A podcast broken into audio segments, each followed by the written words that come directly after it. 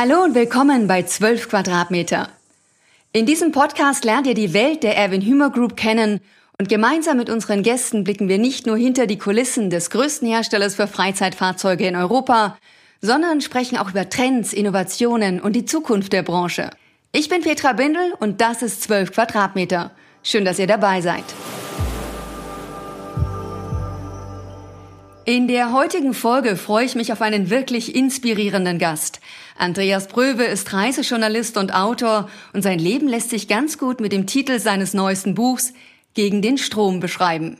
Dort nimmt er seine Leserinnen und Leser mit auf eine einzigartige Reise, 6000 Kilometer entlang des Yangtze von Shanghai nach Tibet und das alles querschnittsgelähmt im Rollstuhl. Mit seinen abenteuerlichen Reisen ist er ein Vorbild, über die Grenzen des scheinbar Machbaren zu gehen und stets das Positive an seiner Situation zu sehen. Ich erinnere mich jetzt so an diese Corona-Zeit, wo wir alle ja auch wirklich ge gebeutelt sind, alle, äh, und nicht wissen, wie die Zukunft wirklich aussieht. Und da eher das Glas halb voll zu sehen oder eher den blauen Himmel statt die Wolken zu betrachten, das kann ich eigentlich äh, sagen, das ist, das hilft. Und das war bei mir ja eben auch der Fall. Ne? Ich meine, ich lag da im Krankenhaus und äh, querschnittsgelähmt, Rollstuhl. Ich war vorher ein draufgängerischer Motorradfahrer, ja, und auf einmal Schwächling und auf Hilfe angewiesen bewiesen, da sind die Zukunftsaussichten nicht so besonders rosig und trotzdem hat sich am Ende dann eben doch so was Positives daraus entwickelt. Mit seinem Schicksal hat Andreas nicht lange gehadert, sondern ist bereits zwei Jahre nach seinem Unfall zu seiner ersten Reise aufgebrochen. Wie es sich anfühlt, immer auf die Hilfe anderer angewiesen zu sein, welche verrückten Dinge er bei all seinen Reisen erlebt hat und was er im Leben auf keinen Fall bereuen möchte, all das verrät er uns jetzt bei 12 Quadratmeter. Hallo Andrea, schön dich hier bei 12 Quadratmeter zu begrüßen. Ja, hallo Petra, schönen guten Tag. Normalerweise frage ich an dieser Stelle meinen Gast immer, wann er oder sie das erste Mal in einem Reisemobil unterwegs waren und wohin die erste Reise geführt hat. Bei dir ist das etwas anderes. Du hattest bisher wenig Berührung mit dieser Reiseform. Dennoch kann man definitiv sagen, dass Reisen deine große Leidenschaft ist. Mit etwa 40 Reisen in fast 40 Jahren. Verrate uns doch mal, was bedeutet Reisen für dich? Also Reisen ist für mich erstmal das Stillen von Neugier, aber es ist auch eben mobil sein und das mhm. mobile äh, Leben ausnutzen und das lässt sich natürlich am besten beim Reisen machen. Das glaube ich dir gerne. Du bist ja seit einem Motorradunfall im Alter von 23 Jahren querschnittsgelähmt und auf den Rollstuhl angewiesen. Was war denn der Auslöser, keine zwei Jahre nach dem Unfall deine erste große Reise zu planen und wohin ging's damals? Naja, es ist, hängt damit zusammen, dass ich kurz vor dem Unfall bereits in Indien gewesen war als Backpacker, als Fußgänger mit öffentlichen Verkehrsmitteln und diese erste Reise hat mich, im, ja, man kann sagen, angefixt. Ja, mhm. ähm, ich war so begeistert von Indien und dieser Art und Weise des Reisens, dass ich jetzt, wo ich ja nun im Rollstuhl saß, das unbedingt weiterführen wollte. Natürlich diesmal unter ganz anderen Vorzeichen und Indien hat mich einfach so fasziniert, dass ich also trotz all der Schwierigkeiten gesagt habe, du musst es jetzt einfach probieren. Ja, das ist ja ein Sprung ins kalte Wasser gewesen. Niemand konnte mir sagen, wie man als Rollstuhlfahrer durch so ein Land wie Indien reisen kann und dann noch mit öffentlichen Verkehrsmitteln, was ja in Deutschland schon eine Herausforderung ist für Rollis. Das ist in das Indien immer noch eine harte eine Nummer mehr, ja. Du hast gesagt, du warst angefixt von Indien. Was macht dieses Land für dich so faszinierend? Also ich habe das Gefühl, wenn man nach Indien reist, dann äh, verlässt man dieses Universum. So, so kommt mir das manchmal vor. Das ist also ein Land, was scheinbar gar nicht so äh, zu dieser Welt passt. In einem meiner Bücher habe ich mal geschrieben, Indien begreifen, das gleicht äh, dem Versuch, einen Schwarm Mücken mit der Hand einzufangen. Einen kleinen Teil erwischt man, aber der ganz große Rest, äh, den versteht man nicht oder den, der entwischt einen. Und so ist das. Äh, deswegen bin ich schon 14 Mal allein in Indien gewesen. 14 Mal? Und, ja, 14 Mal in den letzten 40 Jahren, ja, 14 Mal allein Indien, ja, natürlich in vielen anderen Ländern drumherum auch, aber Indien, ja, merkt, merkt man schon, äh, hat mich also am meisten immer noch gepackt und ja, bis heute habe ich äh, das Land immer noch nicht begriffen und jedes Mal, wenn ich hinreise, werden mehr Fragen aufgeworfen als beantwortet. Also jeder Zuhörer, der mal in Indien gewesen ist, der weiß, was ich mit diesen Worten meine. Also man kann sagen, 14 Mal Indien ist nicht genug. Das reicht nicht, nein. Mein Leben reicht nicht aus, Indien zu begreifen. Ich muss noch mal auf die Welt kommen, schätze ich. Vielleicht komme ich mit nächstes Mal. Ich war noch nie in Indien. Jetzt hast du es ja schon angesprochen, mit dem Rollstuhl unterwegs zu sein, das ist auch eine Challenge. Und ich könnte mir vorstellen, gerade die Infrastruktur in Indien, dass die auch eine sehr große Herausforderung ist. Ja, das ist ganz klar. Ich komme nicht allein aus dem Flugzeug. Ja, überall brauche ich Hilfe, wo Stufen sind. Ich komme nicht allein in den Bus oder in die Eisenbahn. Ja, und bei den Monsunregen, da sind die Bürgersteige in Indien natürlich ein gutes Stück höher als bei uns. Das heißt also, selbst da muss ich immer zwei Inder ansprechen und um mhm. Hilfe bitten, weil die Inder das äh, Heben von Rollstühlen nicht so wirklich gewohnt sind. Und da braucht man sicherheitshalber dann gleich einen vorne und einen hinten, äh, um eben allein auf den Bürgersteig zu kommen. Und mhm. da kann man sich vorstellen, was das alleine Straße überqueren, äh, am einen Ende zwei Leute, am anderen Ende dann wieder zwei Leute. Da kann man sich schon vorstellen, was für ein Aufwand das ist. Und äh, aber es hat auch seine Vorteile. Wie ist es dann auf deinen Reisen immer auf die Hilfe anderer angewiesen zu sein? Ja, damit, das wollte ich eben gerade ansprechen mit den Vorteilen, ja. Denn äh, ich habe ganz schnell gemerkt, dass der Kontakt zur Bevölkerung immens ist. Ja, ich habe als Fußgänger niemals die Notwendigkeit, so viele Menschen anzusprechen. Und äh, jetzt mit meiner Hilfsbedürftigkeit, da war ich eben so auf die Hilfe der Leute angewiesen. Und es hat sich herausgestellt, dass sich da äh, durchaus Freundschaften äh, entwickeln können. Auf jeden mhm. Fall Bekanntschaften. Nicht selten wurde ich äh, dann nach so einer Hilfe dann auch eingeladen auf einen Tee ah, oder schön. sogar nach Hause. Äh, das ist in Indien sehr häufig passiert und äh, ja, und die eine oder andere tiefe Freundschaft hat sich dadurch ergeben. Und so mhm. habe ich ganz schnell gemerkt, dass äh, ich meine Behinderung eben auch, ähm, dass es auch ein Vorteil sein kann, ähm, auf Hilfe angewiesen zu sein, weil ich ein Land auf einmal und seine Menschen vor allem mhm. viel intensiver kennenlerne, dadurch, dass ich sie dauernd ansprechen muss. Hast du denn in all der Zeit und auf all deinen Reisen Strategien entwickeln, wer dir helfen könnte? Ja, da gibt's also ähm, unterschiedlichsten Wege. Also die, die Hilfsbereitschaft in, in der Welt ist ja nicht gleich gestreut. Es gibt äh, Länder, in denen das äh, wirklich immens ist. Da will ich ganz vorne den Iran nennen. Ähm, das hängt auch ein bisschen damit zusammen, dass Iran lange Krieg hatte mit äh, Saddam Hussein, mit äh, dem Irak. Und ähm, in diesem Krieg haben viele Iraner ihre Gesundheit geopfert. Und die sind da Helden. Die werden heroisiert von der Bevölkerung und sind hoch angesehen sehen. Und äh, das ist natürlich auch mir zugute gekommen, als ich durch den Iran gereist bin. Mhm. Die Leute haben, haben mich dann hin und wieder gefragt, in welchem Krieg denn ich meine Behinderung erworben habe. Ja? Okay. Und ich habe dann gesagt, naja, das war jetzt nur der Straßenverkehr und mein Übermut. Äh, manchmal waren die Leute dann echt enttäuscht. Ja? Wir haben gedacht, ich bin auch ein Kriegsheld. Und das ist in anderen Ländern ganz anders. Äh, wie in Indien oder in buddhistischen Ländern ist eine Behinderung eine Strafe für, ja, für Schandtaten aus dem letzten Leben. Das ist also schlechtes Karma, habe ich angesehen angesammelt und muss jetzt mhm. meine Strafe da absitzen im Rollstuhl. Und dann gibt es eben auch Volksgruppen, gerade in Indien, denen ich mehr vertraue, wie zum Beispiel den Sikhs äh, aus dem Punjab mhm. im Norden Indiens. Das sind große, kräftig gebaute Menschen. Das sind ja die, die diesen großen Turban tragen und ihre Haare mhm. nicht schneiden. Daran kann man sie auch oft erkennen. Und vor allen Dingen eben an ihrer Statur. Und äh, die lehnen das Kastensystem ab, was ja auch noch so ein Hinderungsgrund ist bei der Hilfe. Wenn ich zum Beispiel einen Hindu ähm, anspreche, der einer hohen Kaste angehörten Brahmane ist, der, der würde das, äh, die Arbeit nicht machen. Der ist für körperliche Arbeiten nicht da. Ja, äh, nicht, dass er jetzt sagt, nee, ich helfe dir nicht, sondern der äh, versucht dann vielleicht andere Leute ähm, zu finden, die, die mir helfen. Also das ist schon so auf der Straße häufig passiert. Mhm. Was ich unglaublich beeindruckend finde, ist, wie entspannt du mit deiner Behinderung umgehst. Wie lange hast du gebraucht nach dem Unfall, bis du gesagt hast, okay, da gibt's noch ein Leben nach dem Unfall? Ja, also das geht nicht so schnell. Also ich meine, ich bin 23 Jahre alt gewesen. Ich äh, habe den Beruf des Tischlers ausgeübt. Meine Wohnung konnte ich nicht mehr äh, betreten. Die lag im zweiten Stock. Äh, den Beruf konnte ich nicht ausüben. Und das Leben, also das ist eigentlich ein Reset, so ein, so ein Unfall, mhm. der einen in den Rollstuhl bringt, äh, ist eigentlich ein Neuanfang, wo man erstmal vor so einer Wand steht von Problemen, die scheinbar unlösbar aussehen. Aber es ergibt sich dann so langsam. Also ich habe anderthalb anderthalb Jahre ungefähr gebraucht vom Tag des Unfalls, wo natürlich im Krankenhaus viel gemacht wurde. Das ist also eine Spezialstation für Rückenmarksverletzte gewesen.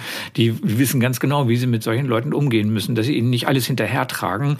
Äh, die wissen, was man selber kann und das muss man dann auch tun. Also das ist eine, eine richtige stramme Reha, die man da acht Monate lang durchzieht. Und als ich dann nach Hause kam, habe ich dann das große Glück gehabt, hier viele Freunde zu haben und äh, große Familie zu haben, die, die mir wirklich sehr geholfen haben. Die haben zum Beispiel innerhalb, das ist ja echt eine herzzerreißende Geschichte gewesen, die haben innerhalb der, meines Krankenhausaufenthaltes, also in diesen acht Monaten Reha, haben die mir hier ein kleines Eigenheim hingebaut. Ja, ich habe da so eine große Gruppe von Freunden, das sind größtenteils auch Handwerker, die jedes Wochenende und jeden Tag nach Feierabend sich hier auf der Baustelle getroffen haben. Und als ich entlassen wurde, mhm. konnte ich in das kleine Eigenheim einziehen. Also die einzige Möglichkeit, mich für diese aufopfernde Hilfe meiner Freunde mhm. zu bedanken, war fit zu werden und gut rehabilitiert entlassen zu werden. Und als ich dann hier einzog, da konnte ich vom ersten Tag an autark leben. Und das hilft natürlich äh, beim Selbstbewusstsein. Und dann kommen ganz schnell so diese Gedanken, hm, was kann man jetzt aus dem Leben machen? Und dann ist kurz danach eben auch dieser alte Traum von Indien wieder in mhm. meinen Sinn gekommen. Ich hatte noch 3000 Mark auf meinem Konto und dann ich, bin ich einfach losgeflogen, ja. Wie lange hat das gereicht, die 3000 Mark? Ich habe gesagt, mit diesem Geld musst du so lange unterwegs bleiben, wie es irgendwie geht. Volle drei Monate war ich da. da klar, da konnte ich natürlich nicht äh, First Class übernachten, sondern meine Begleiter waren Wanzen, Kakerlaken und Kopfläuse, mit denen oh ich Gott. da zu tun hatte, weil die Kaschemmen so billig waren, wo ich übernachtet habe. Aber natürlich habe ich Federn gelassen und ich habe gemerkt, du kannst nicht alles unternehmen, was ein mhm. Fußgänger oder was ich als Fußgänger gemacht hätte. Aber die Möglichkeiten sind viel, viel größer gewesen äh, als das Krankenhauspersonal mir prophezeit hat und als alle Leute glaubten, mit denen ich mhm. darüber vorher geredet habe. Was hat denn eigentlich dein Umfeld gesagt, als du damals alleine zu deiner ersten Reise und dann auch noch nach Indien aufgebrochen bist? Ja, die waren natürlich bestürzt. Ja, ich, äh, die konnten sich alle nicht vorstellen. Die haben mich gefragt, wie willst du in die Eisenbahn kommen? Wie willst du in den Zug kommen? Und dann die hygienischen Verhältnisse. Also ähm, wie gesagt, es war ein mhm. Sprung ins kalte Wasser und es war einfach, ich musste es ausprobieren. Und ich habe zu Hause gesagt, Leute, wir brauchen nicht darüber diskutieren. Ich mhm. weiß es, ich kann euch keine Antwort geben. Aber wenn es nicht klappt, bin ich nächste Woche wieder zu Hause und dann sage ich nie wieder was zu Indien. aber ich meine, ich habe auch gedacht, das sind 1,2 Milliarden Menschen. Da wird sich mhm. doch wohl immer jemand finden, der ja. mit zupackt, oder? Ja, und letztendlich warst du nicht nach einer Woche zu Hause, sondern nach drei Monaten. Ja. Sag mal, Andreas, ist denn die Idee, Reisejournalist zu werden, auf dieser ersten Reise entstanden? Ja, so ganz langsam, aber nicht, nicht so, wie es dann am Ende wirklich äh, dann geworden ist. Ich habe schon gedacht, na ja, du könntest dir vielleicht ein Zubrot verdienen, indem du einen Artikel schreibst für Zeitungen oder Magazine. Aber ich hatte nicht wirklich den Glauben daran, dass das äh, irgendjemanden interessiert. Und dass ich schreiben konnte, da war ich also auch noch sehr skeptisch. also manche Talente, die haben da schon in mir geschlummert, die mussten jetzt nur noch irgendwie wachgerufen werden.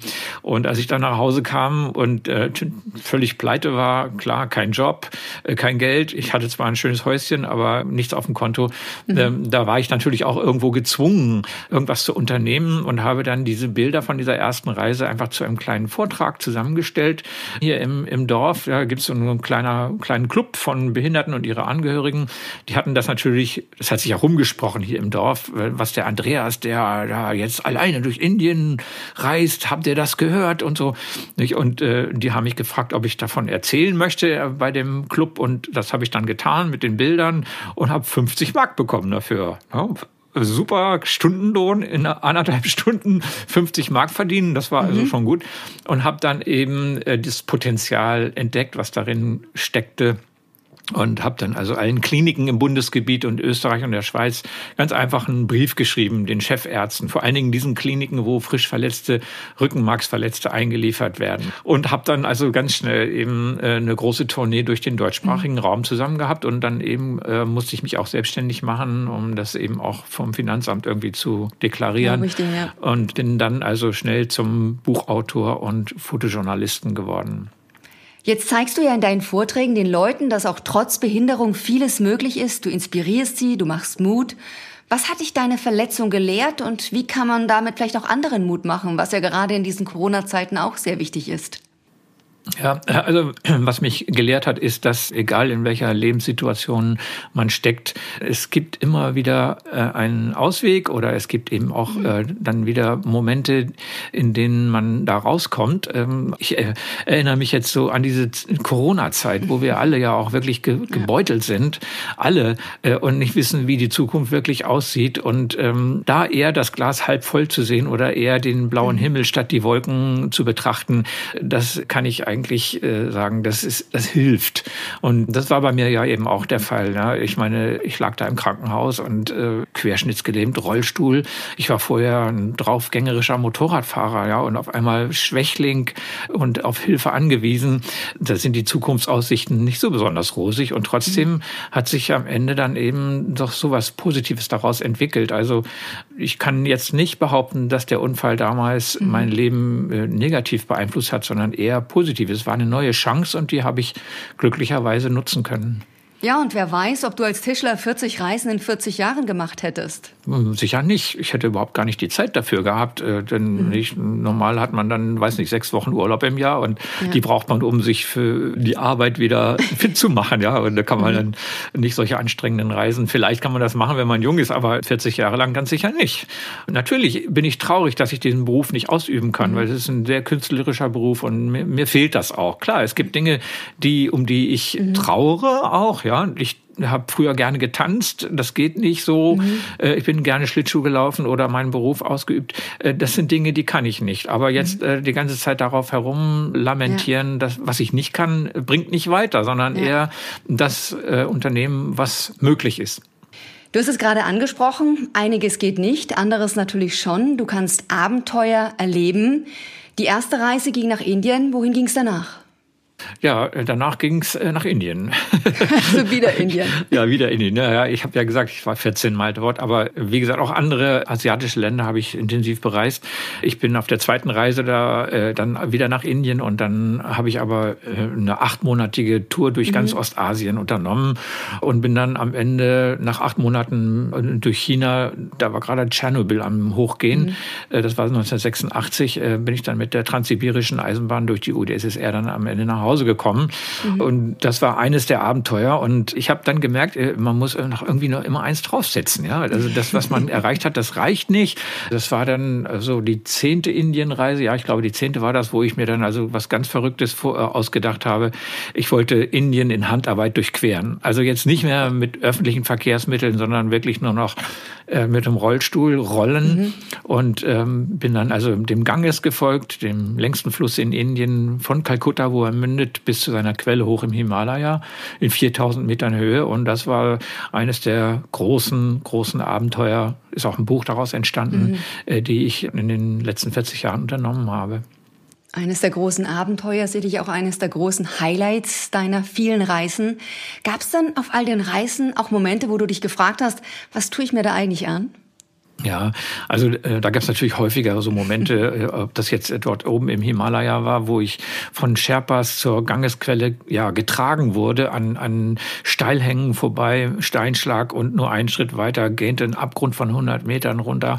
Also, okay. Also das sind gefährliche Momente gewesen. Oder äh, äh, die, diese Tour den Mekong hinauf. Ich bin dann als nächstes dem Mekong gefolgt, äh, den zweitlängsten Fluss Asiens, 5000 Kilometer, der entspringt eben oben im Himalaya Himalaya im tibetischen Hochland und hatte eigentlich so auf meiner Landkarte, äh, auf meiner Tour, auf meiner Tagestour, wo ich da oben war, mehrere Gehöfte äh, eingezeichnet gesehen, wo ich hätte übernachten können und bin dann also einfach losgefahren im Schneetreiben, ja, es war so null Grad, sowas wie heute, so ein Wetter ja. und es kam aber kein Gehöft, es war kein Gebäude da, nichts und ähm, es wurde langsam dunkel, es immer noch Schneetreiben und da habe ich mich gefragt, was tust du hier eigentlich? musste dann also im Schneematsch mhm. Übernachten am Straßenrand. Hast du überhaupt geschlafen? Nein, natürlich habe ich nicht geschlafen, weil äh, es gibt Wölfe, es gibt Jackherden, die über das Hochland äh, trampeln und alles niedertreten. Äh, es gibt natürlich Verbrecher, auf der ganzen Welt gibt's Schurken äh, und ich war da ein gefundenes Fressen. Ja, also ich, ich, meine, äh, ich kann mich ja nicht wehren. Ja? Ich lieg da wie ein Fisch auf dem Trocknen,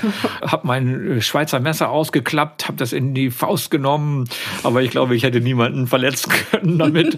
So skrupellos bin ich dann auch wieder nicht und habe gehofft, dass ich das bloß überlebe und habe mich auch gefragt, warum machst du das eigentlich? Was, was soll das, ja? Äh, warum tust du dir das an? Ne? Immer einfach so losfahren, ohne zu wissen, wo und wie der Tag endet und dann landet man auf einmal in so einer Situation. Ja, allein wenn der Wind gedreht hätte, hätte mir meine Plane, die ich mir über den Kopf gezogen habe, wegfegen können und dann hätte ich da im Schnee und, oder im Regen gelegen. Also ich habe die Nacht überstanden, sonst würde ich jetzt hier nicht hocken. Aber äh, beim nächsten Mal habe ich dann noch gedacht, äh, guckst du lieber, ähm, wo du äh, übernachten kannst, dass du das vorher schon weißt. Was ein Abenteuer. Also nicht nur auf dem Rollstuhl, sondern auch in der Nacht. Jetzt wirbt ja die Erwin Hümer Group mit einzigartigen Freiheitserlebnissen im Reisemobil, im Wohnwagen oder Campervan. Könntest du dir selbst auch mal vorstellen, Caravaning auszuprobieren? Zu dir als unabhängigen Abenteurer würde das doch eigentlich perfekt passen.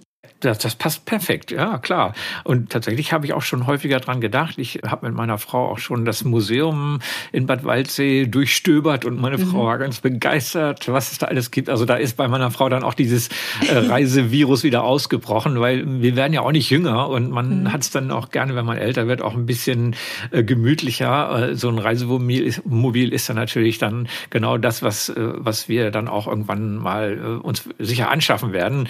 Mhm. So jedenfalls so wie ich meine Frau da so verstanden habe, äh, mit ihrer Begeisterung da. Aber das Problem ist halt, dass man äh, ein Reisemobil dann braucht, wo, wo man dann mit dem Rollstuhl auch reinkommt. Ja, das ist ja mhm. äh, ein bisschen höher als ein normaler Pkw und dann braucht man dann so einen Lift und eine, ja, und auch eine Handbedienung äh, für Gas und Bremse und ähm, das ist alles ein bisschen aufwendig, aber naja, äh, das kommt, schätze ich mal. Mit was bist du denn aktuell hauptsächlich unterwegs, vor allem auch auf deinen Vortragsreisen? Ja, bei meinen Vortragsreisen muss ich natürlich auch irgendwie übernachten äh, und äh, ich habe eigentlich keine Lust ins Hotel zu gehen. Ja, irgendwie schlafe ich lieber im Auto. Mein Auto ist jetzt nicht so wahnsinnig groß, das ist so ein Kleinbus. Ne? Äh, es liegt einfach daran, dass ich mein ganzes Equipment natürlich auch da drin transportiere und die vielen Bücher und dann bleibt eigentlich nur noch gerade ein bisschen Platz, um da auf einer Matratze zu schlafen. Also dieses improvisierte, das Reisen im Wohnmobil, aber eben auch die Freiheit, mhm. einfach loszufahren und da anzuhalten, wo es einem gerade gefällt und nicht auf Hotels angewiesen sein. Das ist etwas, das werden wir wahrscheinlich nie ablegen und deswegen ähm, wird äh, dieses Übernachten in äh, Wohnmobilen für mich immer oder vielleicht auch im Wohnwagen kann ja auch, äh, mhm. ist ja auch nicht so schlecht, ja. ist ein Ding, was wir ganz sicher in Zukunft weitermachen werden. Mhm. Jetzt hast du ja das Thema Freiheit schon angesprochen. Andreas, was bedeutet Freiheit per se für dich? Also ähm, Freiheit bedeutet eigentlich ähm, das, was ich auf meinen Reisen immer unternommen habe, dieses äh, einfach losfahren und eben auch losfahren, ohne zu wissen, wo und wie der Tag endet. Genau, äh, mhm. das ist das ist für mich eigentlich das Salz in der Suppe des Reisens, ja, sozusagen, weil wenn ich jetzt daran denke, jetzt eine Reise zu buchen, ja, und äh, also äh, jede Nacht ein Hotel habe, wo ich also schon weiß, wo ich in sechs Wochen übernachten werde, wenn man auf diese Art und Weise reist, dann hat man zwar große Sicherheit und weiß immer, dass es einem gut geht, aber es passiert nichts mehr. Mhm. Und wenn nichts passiert, das ist für mich äh, eigentlich die größte Katastrophe. Unvorhergesehene Dinge passieren immer nur dann, wenn man nichts plant, wenn man einfach losfährt, ja. Äh, und das habe ich auf diesen Reisen immer wieder festgestellt, gerade auf diesen Flussreisen, wo ich einfach an der Mündung gestartet bin. Ich bin ja auch jetzt vor drei, vor vier Jahren dem Yangtze-Kiang gefolgt, also quer mhm. durch China, kurz bevor das Coronavirus ausbrach. Da bin ich auch einfach losgefahren. Ich hatte null Buchung. Ich hatte nur ganz grob die Himmelsrichtung und bin dann einfach losgefahren. Und was ich erlebt habe, das hätte ich nie niemals erlebt, wenn ich äh, jeden Abend irgendwo zu bestimmter. Zeit an irgendeinem Ort hätte sein müssen, weil ich da ein Hotel gebucht hatte. Du hast du gesagt, wenn nichts passiert, dann ist es das Schlimmste für dich. Und jetzt konntest du ja wegen Corona in den vergangenen beiden Jahren keine große Reise absolvieren. Ich könnte mir vorstellen, dass du schon wieder richtig heiß bist auf die nächste Reise. Ja, ich, seit Corona ausgebrochen ist, leide ich unter dem Reisevirus, das ich jetzt nicht so richtig befriedigen kann. äh, auch Deutschland ist ja auch schön, ja? das will ich jetzt mhm. gar nicht äh, negieren, sondern habe dann eben mein Handbike äh, geschnappt, also dieses Handfahrrad, was ich ja vor den mhm. Rollstuhl spannen kann, womit ich dann also ein bisschen schneller unterwegs bin und bin dann hier äh, quer durch Deutschland gefahren. Also ich habe jede Ecke schon abgeklappert hier, ein paar tausend mhm. Kilometer. Und äh, das, das ist eine, eine kleine Entschädigung für mhm. meine exotischen Reisen, die ich jetzt eigentlich in der Zeit nicht machen konnte. Hat denn Andreas die Pandemie auch deine Sicht auf das Reisen verändert? Beziehungsweise was glaubst du, welchen Einfluss Corona auf das künftige Reiseverhalten der Menschen hat? Ja, also ich meine, da haben wir über alles schon drüber gesprochen, ob das Fridays for Future war, die ähm, das Fliegen so anprangern. Und äh, es ist ja auch richtig. Äh, meine, äh, muss man jetzt für einen Wochenendurlaub nach Barcelona fliegen oder gar nach New York zum Einkaufen? Es gibt genug Leute, die machen das. Äh, ich glaube, solche Dinge werden sich in Zukunft verändern. Und auch ich werde nicht mehr so viel fliegen oder ich werde die Reisen ein bisschen verlängern. Das heißt, wenn ich dann schon ins Flugzeug steige, dann mhm. will ich diese, äh, den Flug dann auch wirklich komplett ausnutzen und äh, länger dann vor Ort sein. Oder ich versuche eben tatsächlich den Landweg. Ja, man, ich meine, wir leben hier in Europa und äh, nach Osten und nach Westen haben wir endlos viel Land. Also mhm. man kann mit der Eisenbahn theoretisch nach Singapur fahren. Ne, warum nicht? Oder eben auch äh, mit dem Fahrrad, das machen ja viele, umkreisen die Welt mit dem, mit dem Fahrrad und mhm. mit dem Handbike geht das auch. Also da ist noch einiges, was man ändern kann und was ähm, ein bisschen ökologischer ist. Ich sehe schon, du hast noch viele Ziele und ich könnte mir vorstellen, auch das 15. Mal in Indien ist relativ nah, oder? Ja, ja warum nicht? Ja, Andreas, ich kann es kaum glauben, unser Gespräch nähert sich schon dem Ende. Wir sind schon bei der Abschlussfrage, ist auch gleichzeitig meine Lieblingsfrage. Wie würdest du dich denn in drei Hashtags beschreiben? Also ähm, nicht draufgängerisch, sondern besonnen, aber mhm. immer an die Grenzen gehen. Mhm. Ein Hashtag. Äh, der zweite Hashtag ist schon wissen, wo ich herkomme und mhm. ähm, wissen, wo meine Heimat ist und ähm, wissen, was das bedeutet, äh, ein Zuhause zu haben, eine Familie zu haben. Mhm. Das ist äh, ein ganz wichtiger Punkt.